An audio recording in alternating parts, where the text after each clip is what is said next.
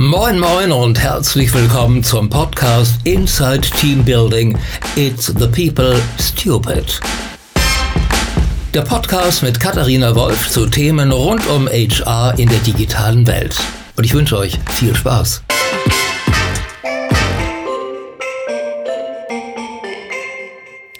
Hallo und herzlich willkommen zu einer weiteren Ausgabe des Podcasts Inside Team Building.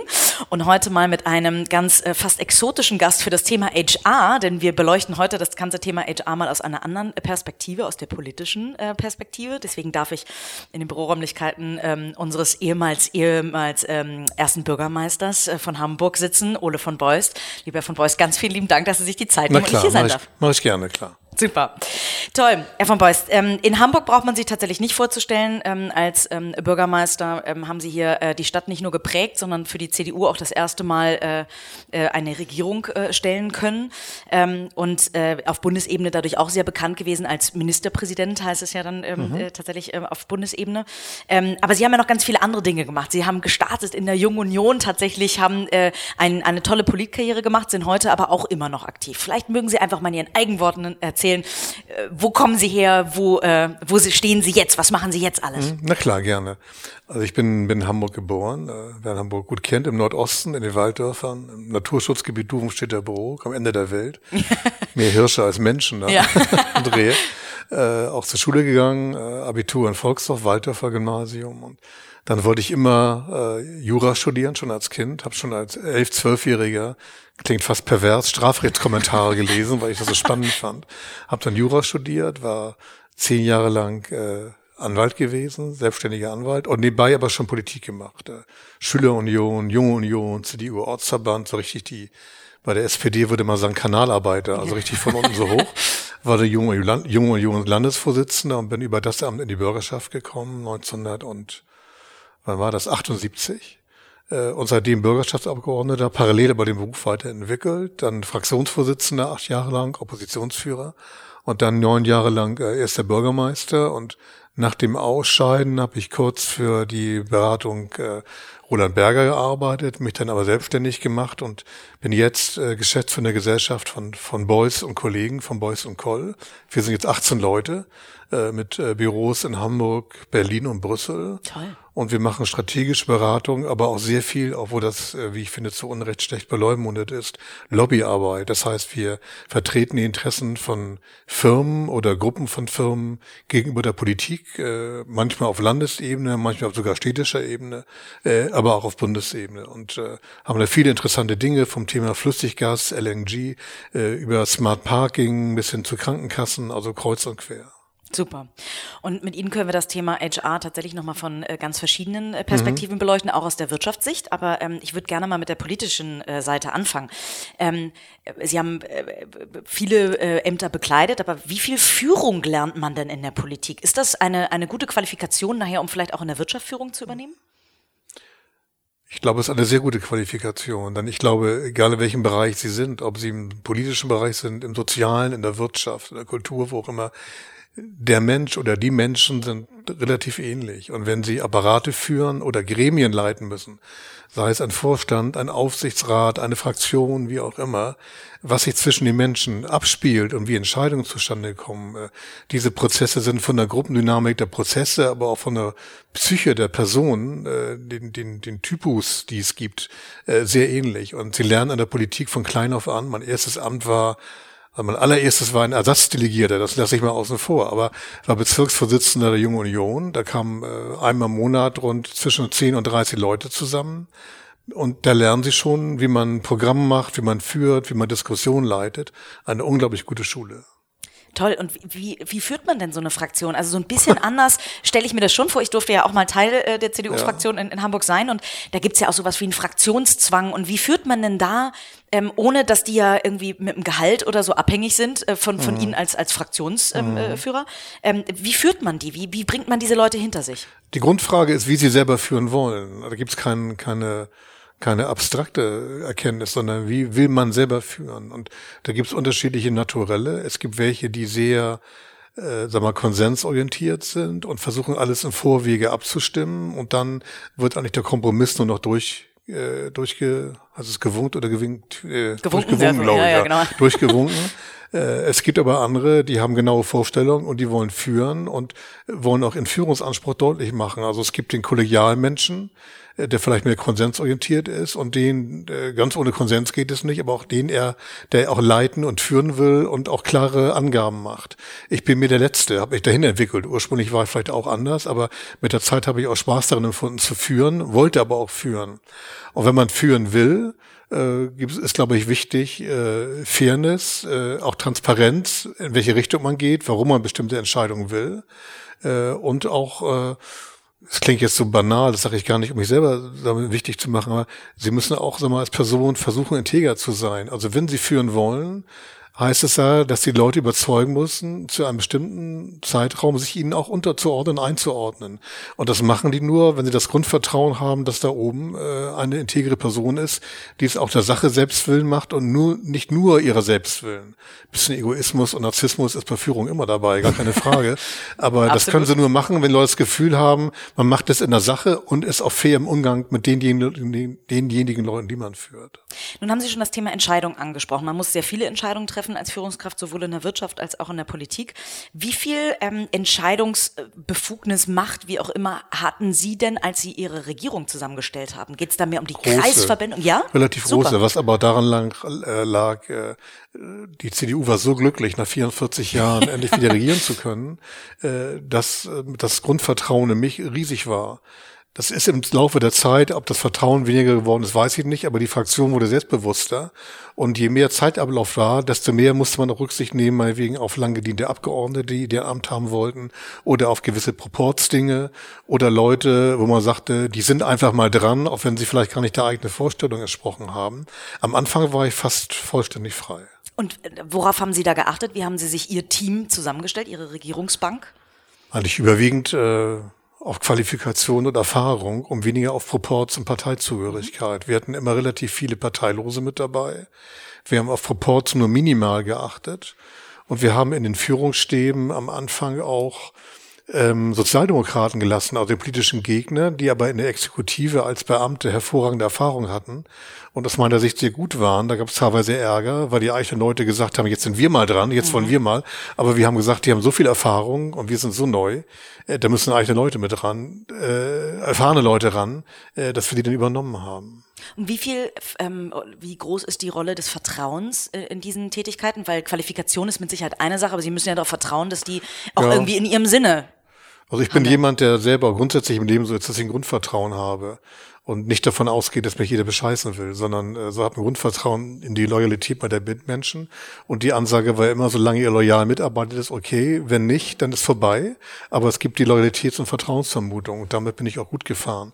Und habe nie gesagt, meinetwegen, weil jemand nun SPD oder Grüner ist, habe ich kein Vertrauen, sondern äh, das sind ja überwiegend Beamte und, und äh, die dienen dem Staat und nicht einer Partei. Und das habe ich als Gesetz vorausgesetzt und äh, bin damit auch gut gefahren. Aber das ist auch eine Mentalitätsfrage. Andere Leute sind misstrauischer oder vorsichtiger. Ich weiß gar nicht, was schlechter ist, aber ich bin selber eigentlich jemand, der relativ offen und vertrauensvoll auf Menschen zugeht.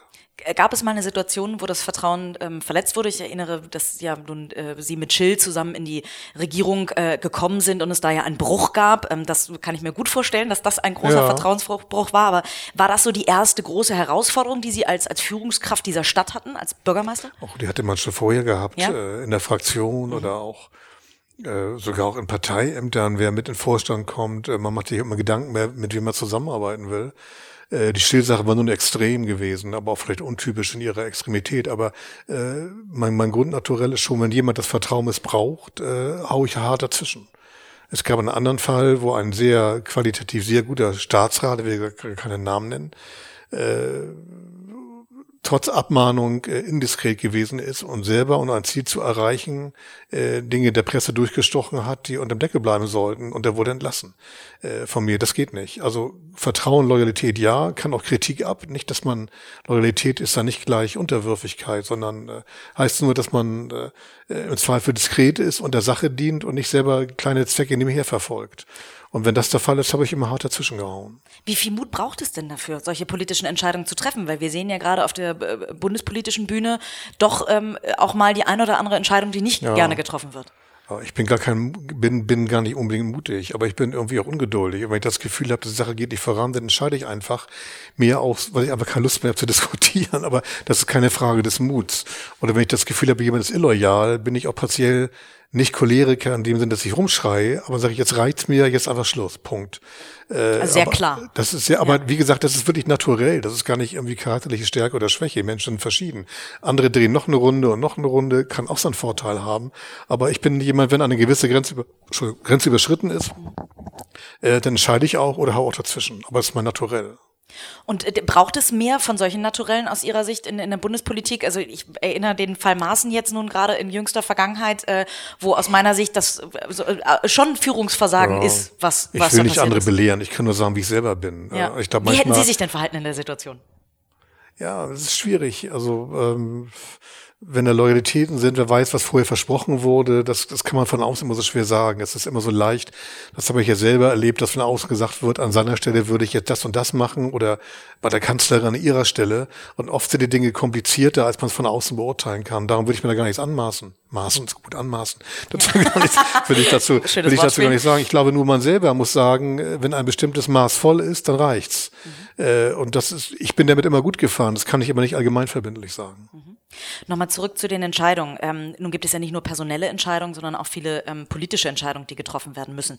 Hatten Sie mal eine Situation, wo es da so richtig auf der, äh, auf der Schneide stand, ähm, dass Sie Ihre eigenen Leute hinter sich kriegen und wo Sie, wie, wie haben, haben Sie sich da verhalten, um da ähm, eine Idee, von der Sie mhm. wirklich überzeugt sind, durchzubringen? Also man muss eins sagen, äh, die CDU ist relativ führungstreu, solange sie erfolgreich sind. Okay. Wenn sie keinen Erfolg mehr haben, werden sie auch schnell fallen gelassen und es gibt keine Dankbarkeit über das Amt hinaus. Bei der SPD ist genau umgekehrt. Wenn sie Führung haben, werden sie dann dauernd in Frage gestellt und alles wird endlos diskutiert. Äh, aber ähm, die Leute fangen sie irgendwie wieder auf und tragen sie ihr ganzes Leben lang weiter. Das ist eine ganz unterschiedliche politische Umgehensweise miteinander. Darum äh, muss ich sagen, ich habe überwiegend eigentlich das, was ich durchsetzen wollte, auch durchgesetzt. Es gab mal so Dinge, äh, wo mich nachher auch selber die Kraft verlassen hat, weil ich vielleicht auch zu lange dabei war. Da gab es die Überlegung in Hamburg, die Kernbereiche der Universität zu verlagern von Eimsbüttel in die an Rand der Hafen City auf den kleinen Gastbrook. Und ich fand die Idee ganz gut, aber es gab großen Widerstand aus dem zuständigen Kreisverband damals Eimsbüttel und auch aus der Fraktion. Und da habe ich mir im Grunde dann den Widerstand nicht mehr die Kraft gehabt, den zu brechen oder das durchzusetzen.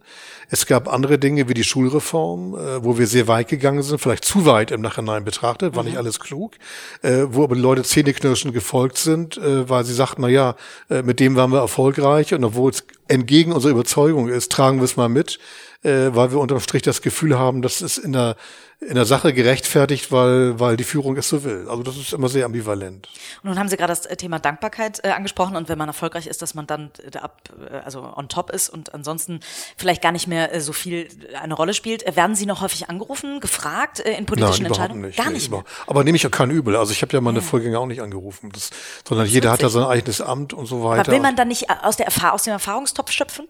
Nein, es gibt manchmal Dinge, wo gefragt wird, Mensch, hast du zu dem oder zu der nicht nur einen bestimmten Draht, den wir für uns nutzen können? oder wie sollen wir mit dem oder der umgehen. Das ist aber mehr eine personelle Ebene, äh, inhaltlich nicht. Nein, finde ich aber völlig in Ordnung. Also äh, alles hat seine Zeit und es sind neue Leute mit neuen Ideen und äh, äh, ich halte mich auch selber, was Hamburg angeht, weitgehend zurück, weil ich finde, wenn man Bürgermeister war und letztlich 17 Jahre Spitzenfunktion, neun Jahre Bürgermeister, dann soll man hinterher nicht nur naseweiß sein und belehren. Auf Bundesebene ab und zu schreibe ich mal Kolumnen und mache mal Interviews oder so. Der juckt mich manchmal schon noch, aber dort, wo ich ein Amt gehabt habe, äh, ist auch mit dem Amt äh, sozusagen ist auch die Zunge sozusagen vorbei. Dann sollte man auch die Klappe halten. Okay. Und Sie haben ja sehr viele ähm, äh, ähm, ja, Funktionen gehabt in, in ausübender äh, Rolle, aber relativ wenig parteiinterne Funktionen, ja. sowas wie Ortsvorsitzender, Kreisvorsitzender. Oh, doch, doch, doch. Ja, genau, aber, aber also im Gegensatz dazu hat man sie immer sehr schnell in einer Funktion ja, wahrgenommen. Aber ich war, ich war, war lange Ortsvorsitzender. Ich glaube, ich war sechs oder acht Jahre Ortsvorsitzender am Ortsverband Volksdorf-Walddörfer und vier Jahre lang Kreisvorsitzender in Wandsbek. Ich bin ja selber nicht der Parteityp. Das ist das Witzige. Ich habe ja am Anfang gesagt, ich habe so eine so eine Karriere gemacht von klein nach oben, hochgearbeitet. Aber äh, ich bin von draußen immer wahrgenommen worden eher als ein Freigeist, äh, der nicht so ein Parteifuzzi ist. Und die Parteiarbeit ist unglaublich wichtig. Ohne Partei können sie auch nicht regieren. Und äh, das trägt die Ideen weiter, das unterstützt sie im Wahlkampf, das bildet ja auch eine Meinung mit. Aber ich selber bin nicht der Typ Parteisoldat. Das sind andere ganz anders gestrickt. Und ich bin Zeit meines Lebens Lebens eher ein Freigeist gewesen. Aber weil die Leute mich mochten, das klingt jetzt überheblich, aber es ist tatsächlich so, haben das Leute auch ertragen. Also die haben bei mir viel Dinge ertragen aus persönlicher Zuneigung und nicht unbedingt aus inhaltlicher Überzeugung, fürchte ich. Aber das spricht ja sehr dafür, dass Sie äh, ein guter Leader sind, äh, der Menschen mitreißen ja, kann. Glaube ich auch, ehrlich ja. gesagt. Das ja. ist ganz selbstbewusst. Also ich kenne auch meine Schwächen. Das darf man auch mal sagen. Aber ich bin, ich, nein, ich bin aber auch ein guter Verkäufer, ehrlich gesagt. Ja. Ich kann gut, merke ich auch jetzt im Geschäft, ich kann gut Ideen oder Dinge äh, an den Mann oder an die Frau bringen. Das kann ich wirklich gut, ja. Aber das ist ja sehr selten, dass man eigentlich ohne den Proports im Rücken, ohne dass man an seinen Ämtern fast klebt, in Anführungszeichen. Wir kennen ja auch äh, Bundestagsabgeordnete aus Hamburg, die, ähm, ich weiß nicht, 36 ja, Jahre ja. oder so im Bundestag saßen. Ähm, äh, ohne Proports das zu schaffen, ist, haben Sie gerade erklärt, warum es bei ja. Ihnen funktioniert hat. Was würden Sie denn einer jungen Generation an, an ähm, angehenden Politikern, was heißt mitgeben oder raten wollen? Wie, wie, macht man überhaupt noch Karriere in der Politik? Gibt es sowas überhaupt noch? Kann also man sowas ganz, planen? ganz ohne Networking, wie es heute heißt, und früher hieß es ohne Strippen ziehen, ja. ging es auch nicht. Und das habe ich in meiner jungen Unionszeit munter gemacht. Äh, mein Glück war wirklich, äh,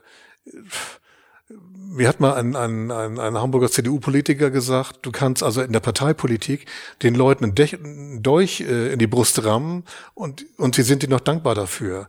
Äh, und das ist, ist ja etwas überspitzt, aber äh, ich habe auch Dinge gemacht, wo ich im Nachhinein sagen würde, es war charakterlich nicht ganz in Ordnung im Rahmen der Personalpolitik mit Mauscheleien, ein drum und dran. Erstaunlicherweise hat es mir nie jemand übel genommen. Ich habe euch das Glück, äh, dass die Leute mich irgendwie mochten und mir selbst Dinge, die am Rande waren, nicht übel genommen haben. Das sage ich ganz freimütig. Also manche Dinge würde ich heute vielleicht nicht mehr so machen, aber, äh, aber ganz ohne das Wort Seilschaften, aber ist schon das richtige Wort. Ohne dass sich dich Bündnisse schaffen, dass die Leute an sie binden, die auch mitnehmen, geht es nicht. Also nur als Einzelkämpfer geht es nicht. Aber ansonsten unterm Strich glaube ich, dass äh, sie viel auch die, sag mal, auf Intrigen oder solche Dinge verzichten können, wenn sie eine Grundsympathie und Grundvertrauen bei den Leuten sich erarbeiten. Und wenn das da ist, ist vieles einfacher. Und darum würde ich Leuten sagen, die in die Politik gehen oder in Vereine, in Verbände gehen, es geht nicht ganz ohne, äh, ohne Netzwerke, ohne, ohne soziale Beziehungen. Aber das Hauptkapital ist schon eine Sympathie und ein Vertrauen, das entgegengebracht wird. Und das liegt mehr an der Haltung und an der Art als am Networking. Also ich kenne hervorragende Networker, die es toll machen und die kein Mensch wählt, weil sie keiner mag. Und ja. das, das muss man schon verknüpfen. Gibt es echte Freunde in der Politik? Haben Sie noch Freunde mitgenommen aus der Politik? Ja, schon, ja? aber wenige. Nur bin ich eher ohnehin mehr so ein, so ein Eigenbrötler. Also ich bin nur kein Einzelgängler, aber ich bin auch nicht jemand, der so eine riesige Freundeschar um sich, sich hat. Das ist nicht so mein Ding. Aber äh, es gibt schon einige, über denen ich aus der Politik kenne, auch noch wie viel gut befreundet bin, ja. Mhm. Das heißt also, die politische Lage werden Sie wahrscheinlich noch ordentlich beobachten. Ja, klar. Ähm, was ist denn ähm, so aus, aus Ihrer Sicht, ähm, gerade die junge Generation an, an Politikern, die jetzt heranwächst, ähm, was muss die tun, damit wir eine demokratische Gesellschaft ähm, bewahrt bekommen, die nicht nach links oder rechts abdriftet. Wir haben mit der mhm. AfD nun am rechten Rand eine mhm. sehr starke Partei. Die Linkspartei ist momentan vielleicht gar nicht mehr so im Fokus, sondern mhm. tatsächlich eher die mhm. AfD. Aber was läuft da gerade demokratisch auch schief? Ah, das sind viele Ursachen. Also einmal führt eine große Koalition immer dazu, dass die Leute sich in den Ländern versammeln, hat man ja in Österreich gesehen. Und äh, äh das geht immer zu Lasten der die große Koalition bildenden Parteien und die Ränder werden stark, sieht man ja auch hier. Äh, das zweite ist, glaube ich, äh, dass wir in Deutschland mehr Leute haben, die tatsächlich oder gefühlsmäßig äh, Globalisierungsverlierer sind. Und die Politik hat lange so getan, als so Globalisierung ganz toll und unkompliziert. Und wir Deutschen als Exportnation haben nur Vorteile. Aber ich schätze mal, dass 30, 40 Prozent entweder auch Nachteile haben oder sie fühlen im wirtschaftlichen Bereich und sagen wir die kulturelle Globalisierung viele Menschen überfordert. Das ist nicht nur Flüchtlinge, sondern generell, dass so viele kulturelle Einflüsse kommen, mit denen viele Menschen nichts anfangen können. Äh, und das hat einfach die Politik generell unterschätzt. Also alleine das zu artikulieren, das ernst zu nehmen, ist wichtig. Und glaube ich, darf Politik darf sich nie verbrüdern mit, sagen wir mal, wenn sie eine Stimmung kriegen, wir da unten gegen ihr da oben, darf Politik nie empfunden werden als Bestandteil des die da obens.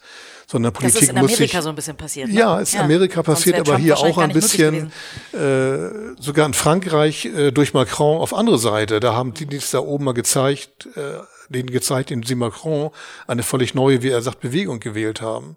Und Politik darf sich nie, sag mal, den Eindruck entstehen lassen, wir sind Bündnispartner, sagen wir mal, der Eliten oder der da oben, sondern muss eine gesunde Distanz auch dazu haben. Und ich glaube, wenn man das beherzigt, also Gefühle, die da sind, zu artikulieren, nicht schön zu reden, äh, und auch eine gewisse Distanz äh, zu haben und sich auch als Sachwalter der Leute zu verstehen, die nicht zum Zuge gekommen sind. Das meine ich jetzt gar nicht links, sondern emotional, aber auch tatsächlich auch die Menschen, Leute wirklich ernst zu nehmen, die sich kulturell oder wirtschaftlich nicht dazugehörig fügen, äh, dann ist man schon einen Schritt weiter. Ein Patentrezept ist es auch nicht. Ich meine, wir haben ja auf der ganzen Europa und USA so äh, populistische, überwiegend rechtspopulistische Dinge. Wenn ich dann ein Rezept hätte, ein endgültiges, dann wäre ich der Oberguru. Das habe ich auch nicht. Aber ich glaube, dass das Elemente sind, äh, die man einfach sehen muss muss. Mhm. Gäbe es noch ein Amt, wo Sie noch mal Lust hätten mitzumischen? Es geht gar nicht um das Amt. Äh, Im Prinzip ist das Problem der Politik, dass sie immer auf der Bühne tanzen. Also sind immer, äh, immer, immer dabei unter Dauerbeobachtung. Äh, es geht gar nicht um die Arbeit, dass man am Wochenende oder abends arbeitet, haben sie freien Beruf auch. Aber in der Politik arbeiten sie immer unterm Brennglas. Sie werden ständig beobachtet. Und das habe ich als sehr belastend empfunden. Und darum bin ich jetzt äh, in meinem beratenden Bereich äh, immer noch dabei, habe gute Kontakte, kriege auch viel mit, aber dass so im Schrampen Scheinwerferlicht stehen, äh, das hat sich für mich äh, eigentlich unterm Strich als belastend erwiesen. Man soll nie nie sagen, ich strebe nichts an und mich ruft auch keiner, aber weiß, was kommt. Aber ich bin eigentlich glücklich, wie es im Moment ist, ehrlich gesagt. Sie haben das ja vorhin gesagt, dass Sie sich immer als Freigeist äh, gefühlt haben und auch ja. dadurch viel Unterstützung bekommen haben. Ähm, und die Öffentlichkeit da natürlich auch das eine oder andere Mal reingepiekt hat. Wie sind Sie denn mit schlechten Schlagzeilen umgegangen? Haben Sie die überhaupt gelesen oder wie Doch. sind Sie damit umgegangen? Ja, das hat mich schon geärgert zum Teil. Ich habe gemerkt, je länger ich im Amt war, desto dünnhäutiger bin ich geworden. Also ich habe kein dickes Fell gekriegt, sondern das ist eher immer dünner geworden. Oh, woran lag das oder was glauben Sie? Puh, ich weiß nicht. Vielleicht war man nachher einfach genervt oder äh, man kannte auch immer mehr Leute, die das geschrieben haben und äh, wunderte sich, also ich, es gab Journalisten, die ich eigentlich mochte, und dann haben die irgendwas geschrieben, was ich für unsinnig hielt. Und wenn man die fragte, warum haben sie denn vorher nicht mehr nachgefragt, hieß es ja, wir wollten uns die Story nicht kaputt machen. Mhm. Äh, weil die natürlich auch unter Druck sind. Die mussten immer was liefern und da war ich mal auch menschlich enttäuscht von einigen, spielte auch eine Rolle aber vielleicht auch einfach der Zeitablauf, dass das dicke Fell sich runtergeschabt hat, kann durchaus sein. Und das ist ja heute durch die sozialen Netzwerke oder Medien äh, oder sozialen, ja, sind das Medien, Netzwerke, wie auch immer, durch Social Media äh, noch schlimmer geworden. Heute können Sie ja äh, wird ja von einem Politiker oder einer Führungsfunktion verlangt, dass er Zeit seines Lebens so gelebt hätte, als sei er immer Vorbild der deutschen Jugend gewesen. Und wie wollen Sie dann noch Leute mit Ecken und Kanten kriegen? Jeder hat im Leben auch mal Verletzungen herbeigeführt, vielleicht auch mal Dinge gemacht, die irgendwo an der Grenze waren, von denen er aber nicht will, dass sie publiz, äh, dass sie bekannt werden. Und heute wird alles bekannt. Äh, teilweise stimmen auch Dinge nicht, aber es sozusagen wird alles breitgetreten. Und da brauchen Sie schon wirklich enorm dickes Fell, um das zu überstehen. Am besten liest man es vielleicht gar nicht. Mhm. Aber es ist wahrscheinlich sehr schwer, das einfach äh, Ja, ich glaube, bei Presse ist es noch schwieriger. Wenn Sie am, am Kiosk vorbeigehen und Sie sehen Ihren Namen in Überschrift, da können Sie schwer fliehen. Bei sozialen Medien muss man sich nicht jedem den Scheiß auf gut Deutsch dazu Gemüte führen. Sind, sind Sie da überhaupt? Sind Sie aktiv bei Facebook oder bei nee, Twitter oder irgendwo? Nee, gar nicht, gar nicht. Das also, heißt, da haben Sie auch wenig Chance, überhaupt was zu lesen, wenn was geschrieben werden würde. Nee, das gab es ja zu meiner Zeit auch schon. Und ja. Ich kriegte da ab und zu so ein Vermerke von der Pressestelle, das interessiert mich überhaupt nicht. Jemand, der was will, der mal einen Brief schreiben. Ist vielleicht sehr altertümlich, aber ich glaube generell, äh, auch diese anonymisierte Form der Kritik, die darf man nicht ernst nehmen.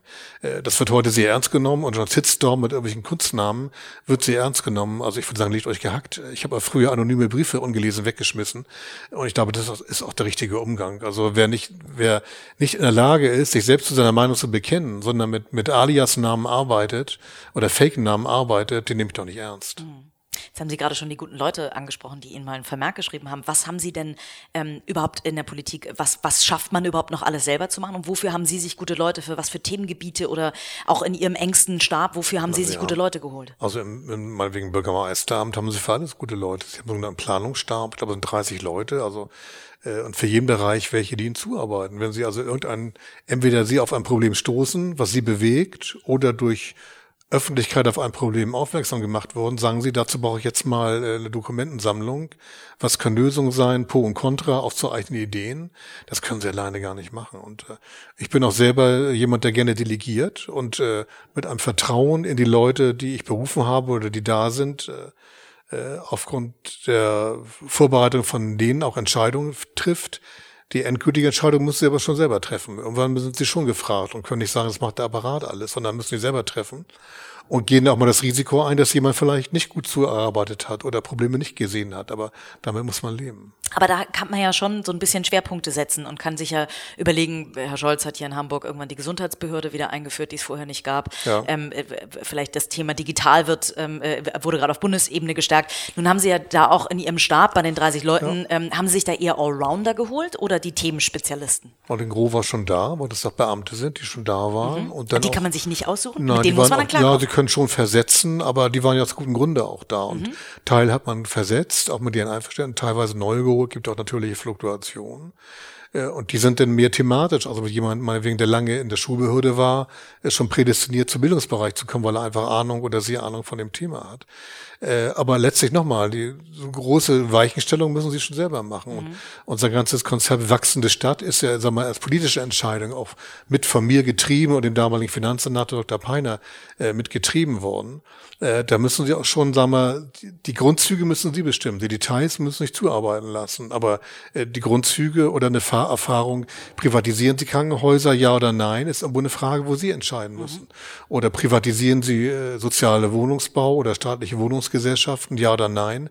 Da müssen sie irgendwann einen Daumen rauf und Daumen runter haben. Aber die Zuarbeitung brauchen sie von Dritten. Das können sie selber nicht anfangen, eine Materialsammlung zu erstellen. Ja. Die Zeit haben sie gar nicht. Ne? Genau. Und jetzt haben Sie schon das Thema Beamtentum angesprochen. Wie ähm, ist dann Ihr Kabinett nett damit umgegangen. Ich meine, jede Behörde hat Beamte, die schon da sind, die vielleicht auch nicht immer mehr up-to-date sind, die vielleicht nicht die Besten für den Bereich sind. Wie, wie sind Sie da, wie sind Sie oder auch Ihre Kabinettsmitglieder damit umgegangen? Sie sagten jetzt gerade, konnte man versetzen, aber feuern kann man ja nicht. Feuern kann man nicht, wobei ich äh, äh, im Laufe der Zeit, das war ich am Anfang gar nicht, weil ich ja gar nicht aus dem Bereich komme, äh, große Anhänger, äh, sagen wir mal, der deutschen äh, Berufsbeamtenstruktur geworden sind. Warum? Die Leute sind unabhängig, weil sie wissen, sie können nicht gekündigt werden, okay. sind sie unabhängig. Und ich glaube, sie haben dort tatsächlich weniger Schranzen oder Leute, die ihm nach dem Mund reden, als dort, wo sie immer wissen, wenn ich dem mir gefalle, fliege ich raus. Da werden Spannend. sie ja. zum Opportunismus gezwungen. Und äh, das sehe ich in der Wirtschaft auch teilweise. Ich habe manchmal auch das Gefühl, dass die Beratung durch die Berufsbeamten oft besser ist als die Beratung auch im oberen Wirtschaftsbereich, weil die Leute wissen, mir kann nichts passieren und damit unabhängige Berater sind. Und äh, das ist schon, schon aus meiner Sicht ein Segen gewesen. Ich habe da wenige Ausfälle erlebt. Ein paar gibt's immer, aber im Großen und Ganzen waren die äh, loyal und qualitativ sehr gut. Toll, spannende, spannende Ansicht. Kommen wir ein bisschen zu der Zeit äh, nach der Politik. Ähm, ja. Wie ist denn das? Also, wir haben jetzt schon darüber gesprochen, dass die Politik Sie nicht mehr so häufig anruft, aber wahrscheinlich werden Sie nach der Politikzeit viele andere angerufen haben.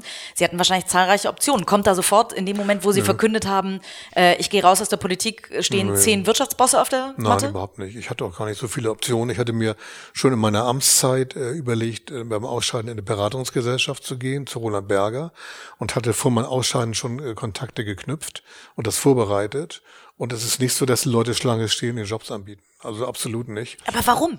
Sie haben ja nun so viel, viel mehr Erfahrung kann man ja in ja, vielleicht Entscheidungen auch wegen, treffen. Vielleicht auch wegen der Politik, weil sie ja identifiziert werden als Politiker und nicht als Wirtschaftler. Mhm. Und äh, ich selber war vorher Anwalt, kam ja auch nicht aus der Wirtschaft in dem Sinne, sondern aus einem freien Beruf.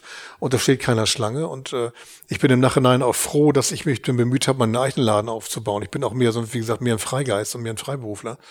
Und äh, was ich jetzt mache, am Anfang war ich ganz alleine und jetzt habe ich drei Mitgesellschafter und das läuft gut und macht viel Freude und ich bin nicht so der Hierarchiemensch, äh, der gerne jemand vor sich hat, äh, äh, von dem er abhängig ist oder unter sich jemand hat, der an einem Stuhl sieht oder neben sich jemand, mit dem sie dauernd abstimmen müssen, sondern bin schon eher der geborene Freiberufler, ehrlich gesagt. Und worauf haben Sie bei Ihren Partnern geachtet, damit das funktioniert? Was ist Ihnen da das wichtig? muss menschlich klappen. Mhm. Was also, ist Ihnen da wichtig? Als, als Wertekonzept, sage ich mal.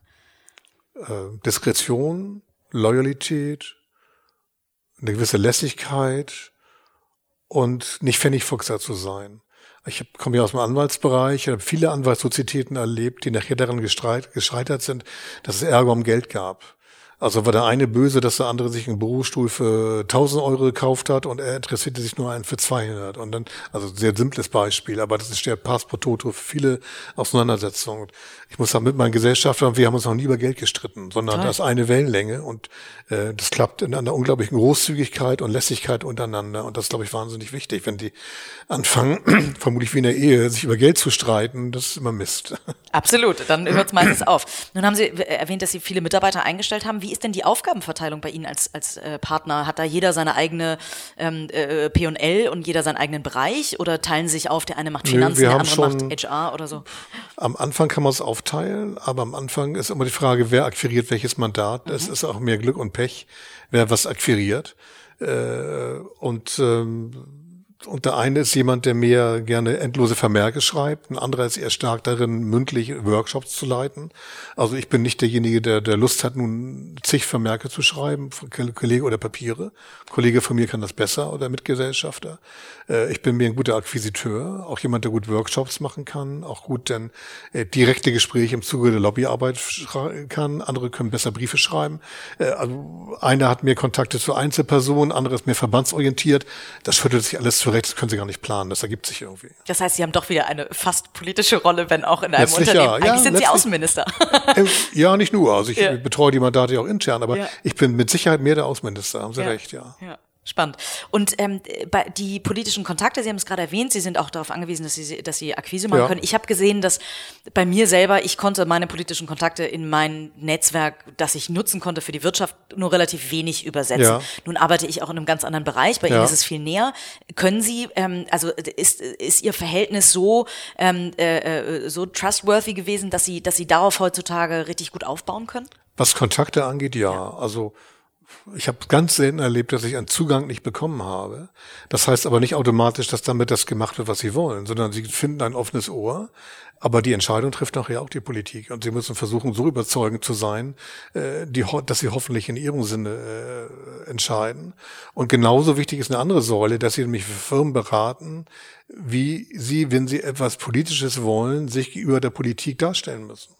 Also ich habe das häufig bei Firmen, die von der Politik irgendwie enttäuscht sind oder etwas wollen, was nicht vorangeht, dass sie mit dem Gedanken spielen, meinetwegen oft die Briefe zu schreiben oder Presseartikel, wo sie sagen, die Politik verhält sich völlig unsinnig und den Leuten zu sagen, nichts hassen Politiker, ich meine, es geht für alle Menschen, aber in der Politik insbesondere, sehr wie öffentlich unter Druck gesetzt zu werden und sagen, weniger ist mehr, redet mit den Leuten und argumentiert im Diskreten und handelt nicht zu sehr im Bereich vom öffentlichen Unterdruck setzen. Das heißt also Kunden zu beraten, wie man sich selber organisieren muss und wie man selber äh, argumentieren muss, um egal auf welcher Ebene, sei es von einer Stadt oder einem Bundesland oder vom Bund oder der Europäischen Union, äh, etwas zu erreichen. Mhm. Nun haben Sie aber ähm, nicht nur Ihre eigene Firma, sondern haben, glaube ich, auch mal ein paar Startup-Investments oder zumindest Investments in Unternehmen. Ja, äh, aber es sind mehr kleinere, kleinere Geschichten. Genau, ja, gesagt, das ja. Äh, ist ja. ja. überhaupt nicht, äh, muss ja nicht immer ja, mit dem großen Geld versehen sein, sondern wie unterstützen Sie die? Warum haben Sie gesagt, das macht Sinn, dass, dass Sie auch in andere Firmen äh, und, und andere Köpfe mit investieren? Überwiegend durch Kontakte. Also mhm. zum Beispiel bin ich beteiligt in einer Firma, die äh, LED-Lösungen verkauft, äh, Hanse Lichtkontor. Und da geht es darum, Kontakte zur Wirtschaft, aber auch zu Kommunen zu finden, also Beispiel öffentliche Beleuchtung und so weiter, und zu versuchen, über Kontakte äh, den Vertrieb zu verbessern. Das ist mehr eine Nutzung der Kontakte als etwas anderes. Okay, also, also als Advisory Board quasi, also ein bisschen. Ja, wohl, ja. Und, und, und worauf achten Sie bei den Investments? Also lesen sich die Businesspläne durch, ähm, lassen sich die Leute vorstellen, worauf nee, das waren alles Dinge, die wir neu begonnen haben. Ah, und ja. äh, ich bin selber, gebe ich ehrlich zu, was Businesspläne angeht, also Papier ist sehr geduldig. Ne? Ich habe so viele Businesspläne gesehen und sogenannte Planbilanzen. Sie können gar nicht viel planen, die Idee muss stimmen. Äh, und wenn mal ganz banal gesagt am Anfang das Produkt oder die Idee stimmt, äh, die Leute stimmen und sie eine Idee für den Vertrieb haben, äh, das sind für mich die drei entscheidenden Maßstäbe. Businesspläne, also Papier ist geduldig. Mhm. Und, und wie überprüfen Sie das? Also die Idee, dass, da kann man sich jetzt ausmalen, gibt es dafür einen Markt, aber gerade die Leute, die Leute, ja? Das Überwiegend Intuition, okay. ja. ja. Okay. Spannend. Toll. Ist aber schon mal schief gegangen. Also es ist nicht so, dass alles gut gelaufen ist, sondern ich habe auch meine Einschätzung vom Märkten völlig daneben gelegen. Also, aber habe zum Glück nicht viel verloren, weil es immer nur um geringe Beträge ging. Aber äh, viel Zeit eingesetzt, die sich nachher nicht, nicht rentiert hat. Macht aber nichts, das gehört ja auch dazu. Toll, klasse. Ähm, Vielleicht noch so ein paar Fragen ähm, zu Ihnen persönlich oder so Ihre ja. Ansichten. Ähm, was, was würden Sie so heute im, im Rückblick so als Ihre größten Learnings aus der Politikzeit ähm, äh, betrachten? Also, dass Sie nicht mehr so viel in der Öffentlichkeit stehen wollen, ja, habe ich schon rausgehört. Nein, nein, nein, nein. Schwer das so kurz darzustellen. Also gerne auch lang. Nein, nein ich glaube, das Wichtigste, Sie müssen eigene Ziele haben. Also nur der Wunsch, ein Amt zu haben, ohne zu wissen, warum, das geht schnell in die Hose. Sie müssen schon wissen, warum Sie es machen. Dann glaube ich schon, muss man einen Willen auch zur Führung haben. Nicht nur, aber man muss auch äh, entscheiden wollen, sonst ist man falsch aufgehoben. Das dritte ist, äh, man muss Leute um sich haben, die die eigenen Schwächen ausgleichen. Das heißt, ich muss mir ehrlich eingestehen, wo habe ich Schwächen und die kompensieren, indem ich mir Leute mit dazu habe, die kompensatorisch tätig sind und nicht additiv. Wenn ich mir jemanden hole, der die gleichen Stärken und Schwächen wie ich hat, äh, potenziere ich ja nur meine Fehler. Äh, das ist aus meiner Sicht sehr wichtig. Und sie müssen, auch wenn sie führen wollen und Ziele haben, dass in eine Geschwindigkeit kommen, dass die Leute mitkommen. Also zu schnell etwas erreichen wollen und vorzupreschen, vielleicht gut gemeint, aber sagen wir, im Sturm loszumarschieren und nicht zu merken, die anderen kommen gar nicht mehr mit. Äh, es geht regelmäßig schief. Und das sind so Dinge, die ich auch im Guten und Schlechten erlebt habe, die, glaube ich, sehr wichtig sind. Und wie stehen Sie so zu einer Fehlerkultur? In der Startup-Szene wird immer danach geschrien, wir müssen viel mehr Fehler machen, um daraus zu lernen. Ähm, jetzt haben Sie nun gerade geschrieben, die Potenzierung. Nein, ich versuche Fehler. Fehler. zu vermeiden. Und wenn ich ja. welche mache, muss ich mir sie eingestehen. Ja, Aber okay. zu sagen, ich mache extra Fehler, das ist schon sehr gewagt. Ja. Nicht nur nur um daraus zu lernen, ja. Ja, vielleicht wird auch, je älter man wird, desto mehr merkt man, wie wichtig Zeit ist. Äh, und äh, sag mal, das Leben ist endlich. Und ich habe überhaupt keine Lust, mutwillig meine Zeit einzusetzen, um Fehler zu machen. Und äh, man lernt schon genug, auch wenn ich keine Fehler machen will, man macht sie trotzdem. Und man lernt schon genug, keine Sorge. Gab es ähm, in Ihrem Leben sowohl politisch als auch vielleicht äh, auf persönlicher Ebene oder ähm, äh, auch im, im wirtschaftlichen, gab es Vorbilder, Mentoren, die Sie geprägt haben? Vorbilder überhaupt nicht, weil schon eine meiner frühen Lebenserfahrungen waren, dass Leute, die toll sind und die ich bewundere für bestimmte Dinge, in anderen Dingen wieder enorme Nachteile und Fehler haben. Woran haben Sie das gelernt? Also an, an, gibt's da Schon bei meinem Vater beginnend, ehrlich okay. gesagt. Der wow. ein unglaublich kluger politischer Mann war, aber erzieherisch manchmal eine Katastrophe. Und, okay. und äh, da habe ich das früh gemerkt, ehrlich gesagt. Und, äh, und äh, das ist im Grunde immer so geblieben. Es gibt Leute, die bewundere ich für bestimmte Eigenschaften. Äh, aber dass ich so geschlossene Vorbilder habe, kann ich nicht sagen. Nein, bis heute nicht. Und Mentoren in der Politik, es muss ja meistens Förderer geben, oder waren Sie immer die der Nein, ich hatte, hatte Mentoren, aber äh, mich hat damals zum Beispiel sehr unterstützt, der schon jetzt lang verstorbene und damals hoch umstrittene Landesvorsitzende Jürgen Echternach, der Hamburger CDU, der in der Öffentlichkeit kein gutes Image hatte, wie ich fand, zu Unrecht. Ein unglaublich kluger Mann, der auch sehr Nachwuchsförderung gemacht hat. Der hat mich sehr unterstützt und der hat sich auch die Zeit genommen, damals mit mir als 16-, 17-Jährigen lange zu diskutieren und das war schon eine unglaubliche Hilfe zum Beispiel gewesen.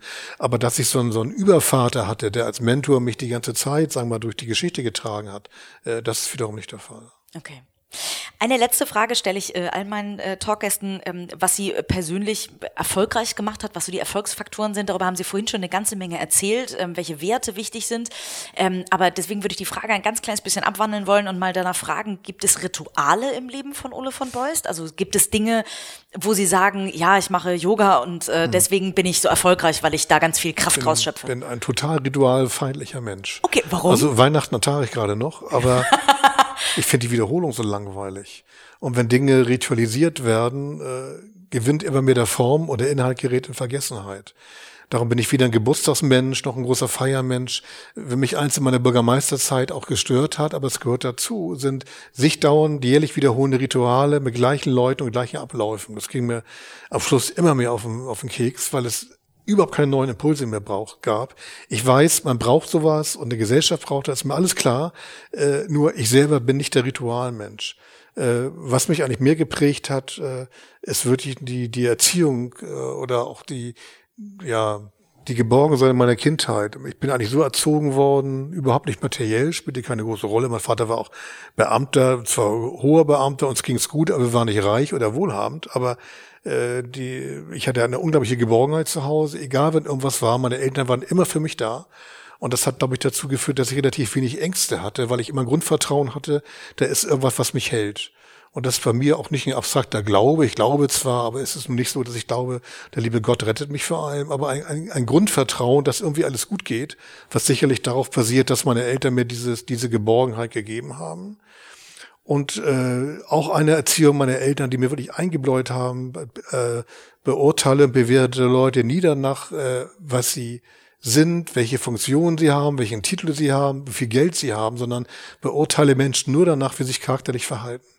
Und das klingt jetzt so banal, aber ich glaube, dass diese Erziehung auch dazu geführt hat, ich sagte am Anfang, dass viele Leute mir mit einem, einem auf Vertrauen und Sympathie gegenübergetreten sind, weil ich wiederum äh, nie irgendwie vor, vor Thron gekniet habe oder Hang zu Überheblichkeit hatte oder Geld zu wichtig genommen habe, sondern Menschen wirklich nur nach ihrer, nach ihrer Haltung beurteilt habe und nach nichts anderes. Und das nicht, weil ich selber so ein toller Typ bin, sondern das ist mir wirklich eingebläut worden von meinen Eltern und dafür bin ich sehr dankbar. Und das äh, kann ich nur bestätigen. Ich durfte ja 2008 äh, sehr eng sie im Wahlkampf ja. äh, sechs Wochen begleiten. Eine für mich sehr, sehr prägende Zeit, warum ich, glaube ich, auch so politisch Feuer gefangen habe. Und da ähm, äh, waren sie wirklich immer bekannt dafür, dass, dass sie mit dem, mit dem kleinen Baby, mit der, mit der Oma, mit ja. den Reichen, mit den Armen, mit, mit jedem ja. irgendwie äh, klargekommen sind. Ist auch nicht gespielt. Ich, ich mag, mag im Prinzip Menschen, nicht jeden, Gottes Willen. Das wäre ja furchtbar.